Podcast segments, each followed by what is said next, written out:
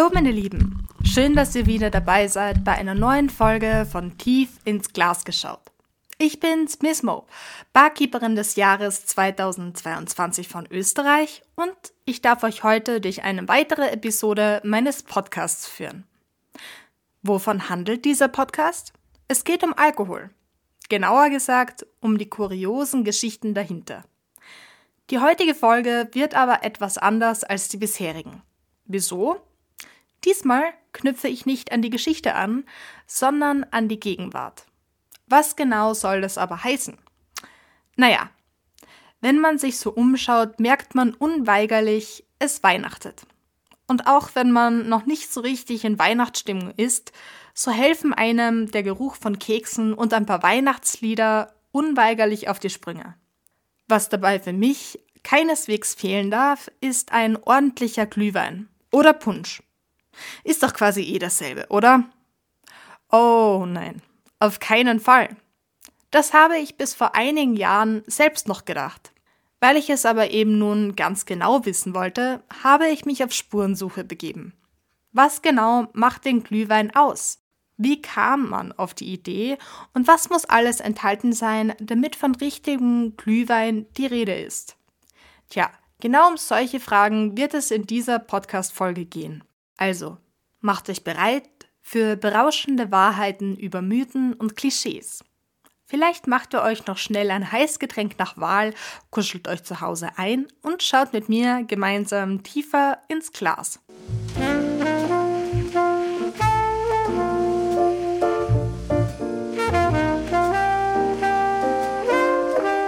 Fangen wir zunächst einmal beim gängigsten an, dem Glühwein. Den kennt man im deutschsprachigen Raum vermutlich am besten, denn man schafft es kaum, der süßen, dampfenden Verführung auf den Weihnachtsmärkten zu entkommen. Habt ihr euch auch schon mal gefragt, woher er denn seinen charakteristischen Namen hat? Das Wort Glühwein kommt vom auf der Glut erhitzten Wein. Es gibt viele Hinweise darauf, dass schon der schwedische König Vasa im 16. Jahrhundert den Urvater des Glühweins brauen ließ. Bereits damals hat man dem Wein Gewürze zugefügt. Heutzutage ist dieser skandinavische Würzwein unter dem Namen Glöck bekannt.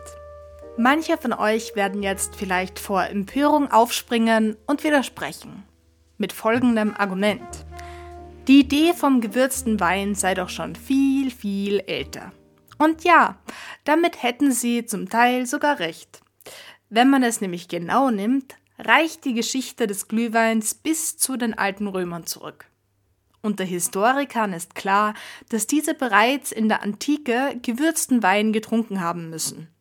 Ein Rezept, das aus dem ersten Jahrhundert vor Christus stammt, gibt darüber einen Einblick. Es stammt von Apicius, einem antiken Feinschmecker und Kochbuchautor der damaligen Zeit. Laut seinem Rezept wurde Honig mit etwas Wein eingekocht und mit Pfeffer, Lorbeerblättern, Safran und Datteln gewürzt. Diese delikate Variante war aber der wohlhabenden Oberschicht vorbehalten. Warum?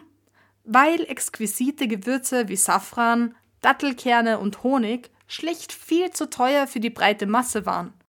Na, was würdet ihr von einem solchen Lorbeer-Safran-Wein halten? Ohne Zimt klingt das Ganze nicht sehr nach Weihnachten. Meint ihr nicht? Aber das hatte auch seinen Sinn. Der Würzwein galt eher als Medizin. Und als Medizin war es auch nicht verwunderlich, dass bei der Zubereitung viermal so viel Honig wie Wein vorgesehen war. In dieser Mischung sollte der Gewürzwein gegen Magen- und Darmleiden sowie Schmerzen in Kopf und Brust helfen. Das wichtigste Detail, der römische Würzwein wurde niemals heiß getrunken. Daher gehen die Meinungen, ob es sich um echten Glühwein gehandelt hat, auseinander. Im Mittelalter steckte hinter der Idee für das Würzen des Weines übrigens noch ein weiterer Grund. Wein zu dieser Zeit hatte oft schlechte Qualität.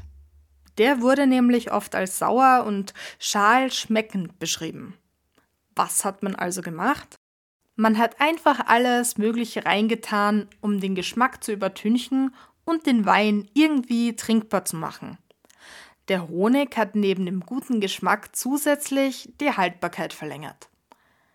Lustigerweise kommt die damalige Variante geschmacklich noch am ehesten an den heutigen Glühwein ran, so wie wir ihn kennen. Aber auch im Mittelalter wurde der Würzwein noch kalt getrunken. Für die einfache Gesellschaft war Wein eine wahre Kostbarkeit. Bei Festen wurde nicht selten die gesellschaftliche Anerkennung eines Gastgebers daran gekoppelt, wie viel Würzwein er gereicht hat. Erst mit der Zeit wurde es üblich, in den kalten Monaten den Wein irgendwie zu erwärmen. Heiße Steine in den Trunk zu werfen hat da geholfen. Oder einen glühenden Feuerhaken hineinzuhängen. Ab diesem Zeitraum war der richtige Glühwein erst geboren.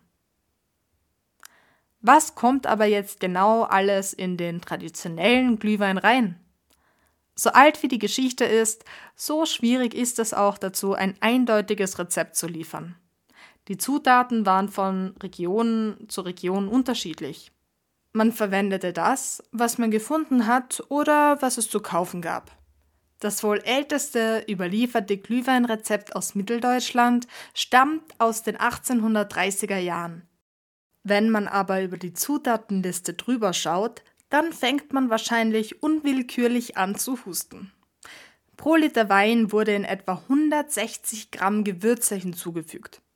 Wenn man aber über die Zutatenliste drüber schaut, dann fängt man wahrscheinlich unwillkürlich zu husten an. Pro Liter Wein wurden in etwa 160 Gramm Gewürze hinzugefügt. Man verwendete Zimt, Anis, Ingwer, Kardamom, Safran und Granatapfel. Außerdem aber ganze 16 Gramm Muskatnuss. Wenn man bedenkt, dass Muskatnuss ab einer Dosis von 4 Gramm pro Person zu Halluzinationen und Wahnvorstellungen führt, dann kann man sich vorstellen, dass die Winter dadurch für die Menschen sicherlich kurzweiliger wurden. Den ersten kommerziellen Glühwein gibt es allerdings erst seit 1956 so abgefüllt zu kaufen. Und nein, das liegt nicht an der Menge Muskatnuss. Das Weingesetz von früher untersagte es, dem Wein vor der Abfüllung Zucker beizumischen. Eigentlich ja klar. Wenn man einen anständigen Wein trinken wollte, wäre Zucker ein Qualitätsmangel gewesen. Erst nach der Anerkennung einer neuen Kategorie hatte man beim Verkauf von Glühwein im Handel keine Probleme mehr. Seither ist er für die breite Masse erschwinglich, denn man musste nicht mehr selbst die teuren Gewürze zu Hause haben. Außerdem ersparte man sich den Aufwand. So breitete sich das praktische Wintergetränk rasant auf sämtliche Weihnachtsmärkte aus.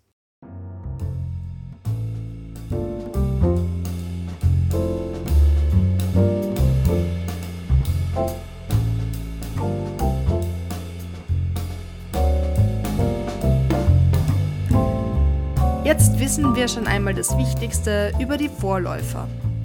Was für Glühwein-Varianten gibt es aber sonst noch?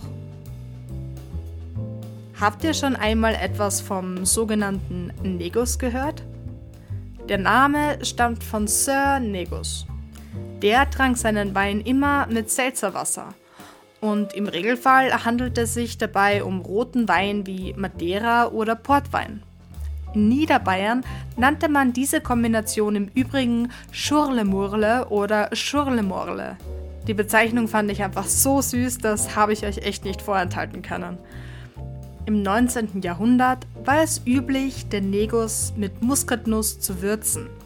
Das wurde zu so einem Trend, dass jeder seine eigenen Muskatnüsse und Reiben mit sich führte, nur um sein Getränk nach Belieben würzen zu können. Absurd, oder? Nicht mal heute tragen wir Salz und Pfeffer ständig mit uns rum, obwohl die Idee... Naja, ich weiche ab. Woher kam dieser plötzliche Muskatnuss-Trend?